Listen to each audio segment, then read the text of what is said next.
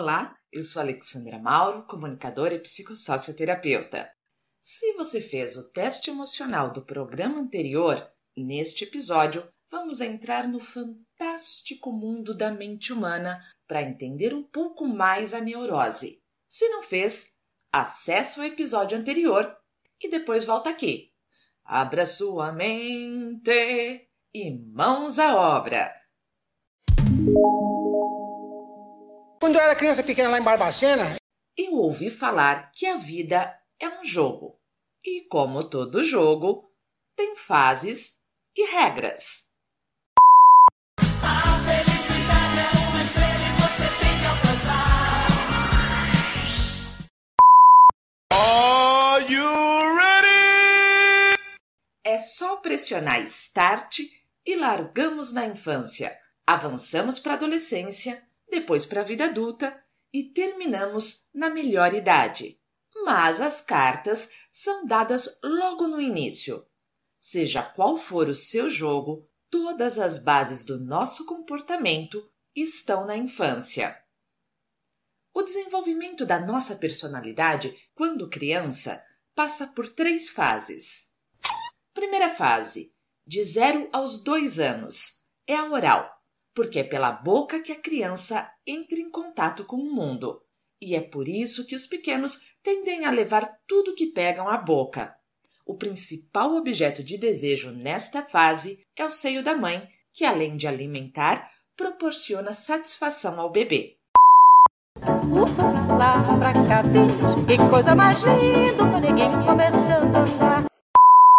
Da fase oral, a gente upa, avança para a segunda fase, dos 2 aos 4 anos, anal. Nesta fase, a criança descobre que pode controlar as fezes e a oferece para a mãe, ora como um presente, ora como um castigo. Menino mal! É aí que a criança começa a ter noção de higiene e também entra na fase das birras, se torna agressiva, morde. Upa de novo! Terceira fase, dos 4 aos 6 anos, a genital. Nesta fase, a criança descobre que existem diferenças entre os sexos. Os meninos têm pênis, as meninas têm vagina. E descobre o prazer ao estimular o órgão sexual. Após essas fases, a partir dos 11 anos, entra na adolescência, um período de mudanças no qual o jovem tem que elaborar a perda da identidade infantil para que pouco a pouco ganhe maturidade e possa assumir uma identidade adulta. Isso seria o natural, mas assim como nos games, a vida também dá uns bugs. Quando uma pessoa fica fixada em alguma fase, se recusa a crescer, começa a apresentar um lag, um atraso no comportamento. Quando criança, age como bebezinho. Quando adolescente, tem atitudes de criança. E quando adulto, quer viver como adolescente. A famosa Síndrome de Peter Pan. E assim começam as condutas neuróticas. Fixação. Fixação. Nos adultos, conseguimos reconhecer essa fixação pelas atitudes, que podem oscilar entre uma fase e outra. Pessoas fixadas na primeira fase, oral. São exageradas com a comida e bebida, comumente têm vícios em álcool, fumo, drogas, falam demais, são dependentes. Pessoas fixadas na segunda fase, anal. São agressivas, têm apego às coisas materiais, dinheiro, desejo excessivo pelo poder, são avarentas e têm forte paranoia. Pessoas fixadas na terceira fase, genital. São narcisistas, egocêntricas, têm muita preocupação com a aparência e dão muito valor à sexualidade. Mas a conduta neurótica não é baseada apenas nos fatores da primeira infância. Desde que nascemos, reagimos ao ambiente ao nosso redor e respondemos aos estímulos que recebemos. Nosso comportamento geralmente é uma mistura do comportamento dos nossos pais. O filho imita mais o pai e a filha a mãe. Quando um dos dois tem problemas psíquicos mais acentuados, a tendência é seguir aquele que é mais equilibrado. Mas, em geral, adotamos a personalidade de quem nos parece mais forte e atuante. Não é brinquedo, não. Quando não é o jogo da imitação, é do mestre mandou. Os pais lançando nos filhos seu inconsciente patológico, seus easter eggs. Pais frustrados ou que não querem que os filhos deixem de ser crianças escravizam os filhos às suas próprias vidas, ao mantê-los dependentes ou querendo se realizar através deles. No universo feminino, eram famosas as mães de Miss, lembra?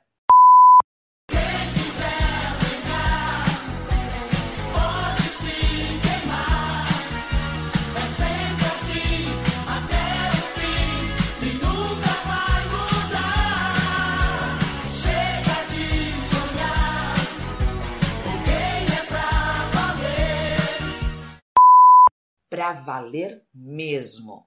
A neurose dos pais contamina os filhos, e se não houver consciência desse padrão de comportamento para conseguir brecar, certamente ficará como herança para as futuras gerações. Esse tipo de bônus ninguém merece.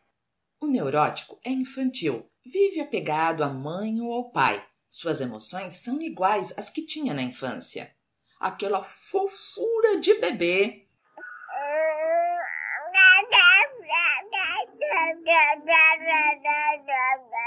Cresceu, mas não consegue viver fora do princípio de prazer.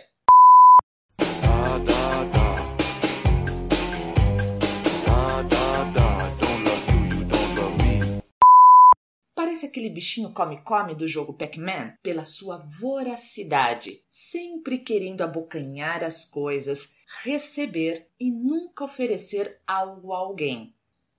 Prazer que tanto procura pode ser propriamente o desejo sexual ou a busca por dinheiro, status e sucesso profissional.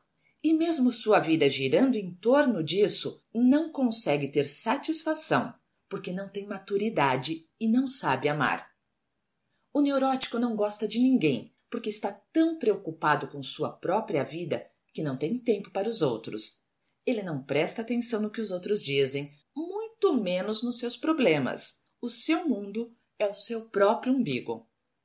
O neurótico, inconscientemente, não aceita as outras pessoas e até os próprios filhos. É crítico dos outros, mas sensível e agressivo às opiniões alheias. Tem muita dificuldade em se ver e sempre procura uma cobaia para jogar a culpa de seus problemas. O ser humano é muito voluntarioso, deseja permanecer no erro mas não aceita essa consciência e a esconde em seu interior para não ter que mudar, criando um conflito entre o bem e o mal. O inconsciente se torna o Hellspan, o lugar de criação de monstros. Esse é o motivo da existência da neurose, psicose ou doença física. Se você acessou o episódio anterior, teve ideia de algumas condutas neuróticas que são bem presentes no nosso dia a dia. Se não, Aqui vão algumas delas para você conscientizar e procurar ajuda para não se tornar um griffer, um causador de sofrimento para os outros e para si mesmo. Alguns tipos de neurose: obsessiva, ideias fixas, com uma obsessão por pensamentos trágicos. Compulsiva, um greeding, comportamento repetitivo, exagerado, como a compulsão alimentar ansiosa, pensamentos de insegurança e inquietação sobre o que pode acontecer no futuro. Fóbica, medo ou pavor dos mais diversos tipos, como medo de estar em público. Histérica, ações corporais involuntárias, paralisias transitórias ou picos comportamentais explosivos. Parece um jogador de amarelinha, vai do céu ao inferno numa tacada. Na verdade, a base principal da neurose está na personalidade histérica, e a partir dela pode-se evoluir para outros sintomas, como as obsessões, ideias fixas e etc., que constituem processos secundários. Mas isso vamos abordar no próximo episódio. O importante deste programa, além de conhecer um pouco da personalidade neurótica, é ter em mente que o ser humano somente se equilibra pelo amor e pela ação boa. Quanto mais o indivíduo for capaz de amar seu próximo, mais são psiquicamente e organicamente será.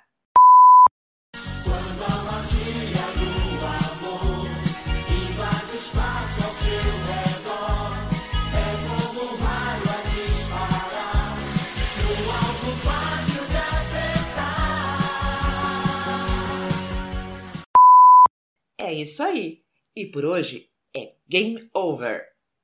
Para finalizar, gostaria de deixar meus agradecimentos à trilogia analítica, ao trio Dadadá, ao trio Los Angeles, ao Kid Abelha e a Elis Regina pela inspiração e conteúdo de qualidade. No próximo episódio, vamos então identificar a personalidade histérica. Antes de me despedir, meus pedidos habituais. Se você curtiu o conteúdo, deixe seu like, inscreva-se no canal e o mais importante, dê esse afeto aos seus amigos, compartilhe este áudio. E se puder, contribua financeiramente também para que o programa permaneça na rede e mais pessoas possam se beneficiar com esse conhecimento. O link para contribuições está na descrição do canal. Afinal, o bem que se tem é o que se faz. E lembre-se que você pode entrar em contato comigo, enviar comentários e sugestões através do site amarteemcomunicação.com.br e pelo e-mail alexandra@amartecomunicação.com.br ou ainda pelas redes sociais, Facebook, Instagram e LinkedIn, no perfil Alexandra Mauro. Até breve!